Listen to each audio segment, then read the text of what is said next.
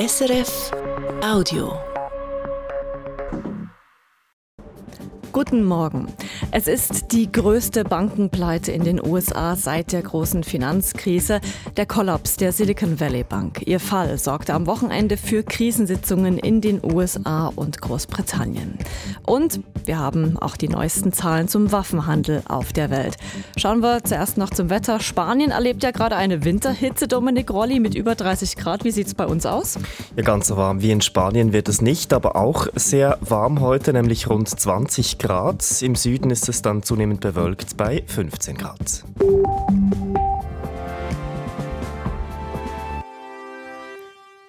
Nachdem die Finanzmärkte letzte Woche in Aufruhr gerieten, greift nun die US-Regierung ein. Und Grund für all das ist die Pleite der kalifornischen Silicon Valley Bank. Damit der Zusammenbruch der Bank nicht zu einem Flächenbrand im Finanzsystem führt, greift die US-Regierung nun ein. Wirtschaftsredakteur Jan Baumann. Die Botschaft der US-Regierung lautet Ruhe bewahren. Die Kundinnen und Kunden einer Bank sollen ihr Geld zurückbekommen, sofern sie das wollen. Um dieses Vertrauen der Kundschaft zu stärken, haben am Sonntag die US-Finanzministerin, der Chef der Notenbank und die staatliche Einlagensicherung erklärt, auch nach dem Kollaps der Silicon Valley Bank Ende letzter Woche sei das amerikanische Bankensystem sicher. Kein Grund zur Panik. Nötigenfalls will die Notenbank für die Banken zusätzliche Finanzmittel bereitstellen, damit diese nicht in Schieflage geraten, sollten Kundinnen und Kunden im großen Stil ihr Geld abheben wollen.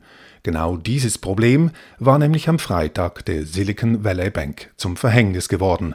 Zuvor hatte deren Kundschaft, darunter viele Firmen aus der Tech-Industrie, massenweise Geld bei der Bank abgehoben, denn ein Kollaps des Kreditinstituts hatte sich abgezeichnet. Heute Montag soll die Kundschaft der kalifornischen Bank wieder auf ihr Geld zugreifen können, aber kontrolliert durch die Behörden. Noch ein zweites Signal hat Finanzministerin Janet Yellen am Sonntag ausgesandt, angesichts der zweitgrößten Bankenpleite der jüngeren US-Geschichte. Anders als in der Finanzkrise von 2008 werde es keine groß angelegte Rettungsaktion mit Steuergeldern für einzelne Banken geben. Aber eben, aktuell sei dies auch gar nicht nötig, das Bankensystem als Ganzes sei stabil. Und jetzt schauen wir nach China. Dort ist der jährliche nationale Volkskongress zu Ende gegangen, Dominik Rolli. Zum Abschluss sagte Präsident und Parteichef Xi Jinping, China brauche Sicherheit, um sich zu entwickeln. Er wolle das chinesische Militär zu einer, Zitat, großen Mauer aus Stahl machen. Chinas Armee solle modernisiert und unabhängiger werden, so Xi. Auch zu Taiwan hat sich Xi geäußert, er wolle den Wiedervereinigungsprozess friedlich vorantreiben, aber China müsse sich gegen die Einmischung externer Kräfte stellen. China sieht die Insel Taiwan als abtrünnige Provinz. Ja, wir haben es ja gerade gehört, China will mehr in die Sicherheit investieren. Und dieses Thema beschäftigt uns auch jetzt mehr oder weniger, denn nirgendwo auf der Welt schossen die Waffenimporte in den vergangenen Jahren derart steil in die Höhe wie in den europäischen Ländern. Das zeigt der aktuelle Bericht des Stockholmer Friedensforschungsinstituts SIPRI. Und dabei spiegeln diese Zahlen noch gar nicht mal so sehr die Effekte des russischen Angriffskriegs gegen die Ukraine wider. Fredrik Steiger hat die Einzelheiten. Die Entwicklungen im Rüstungsgeschäft lassen sich aussagekräftig nur interpretieren, wenn man Mehrjahreszyklen betrachtet. Und da zeigt sich, dass in den Jahren 2018 bis 2022, verglichen mit der vorangegangenen Fünfjahresperiode, die europäischen Waffenimporte gleich um 47 Prozent stiegen, und zwar inflationsbereinigt. Offenkundig investieren die meisten Länder in Europa nicht erst seit Russlands Überfall auf die Ukraine wieder weitaus mehr in ihre Verteidigung. Das aggressive Verhalten des Kremls seit der Annexion der Krim 2014 ist aber der Hauptgrund für die Trendwende. Sie äußert sich auch im NATO-Ziel, jedes Mitgliedland müsse mindestens zwei Prozent des Bruttoinlandproduktes in seine Streitkräfte stecken. Das erreichen zwar noch nicht alle NATO-Länder, aber einige schon, einzelne übertreffen es gar. Der aktuelle Krieg gegen die Ukraine dürfte den Waffenhandel künftig noch stärker aufblähen.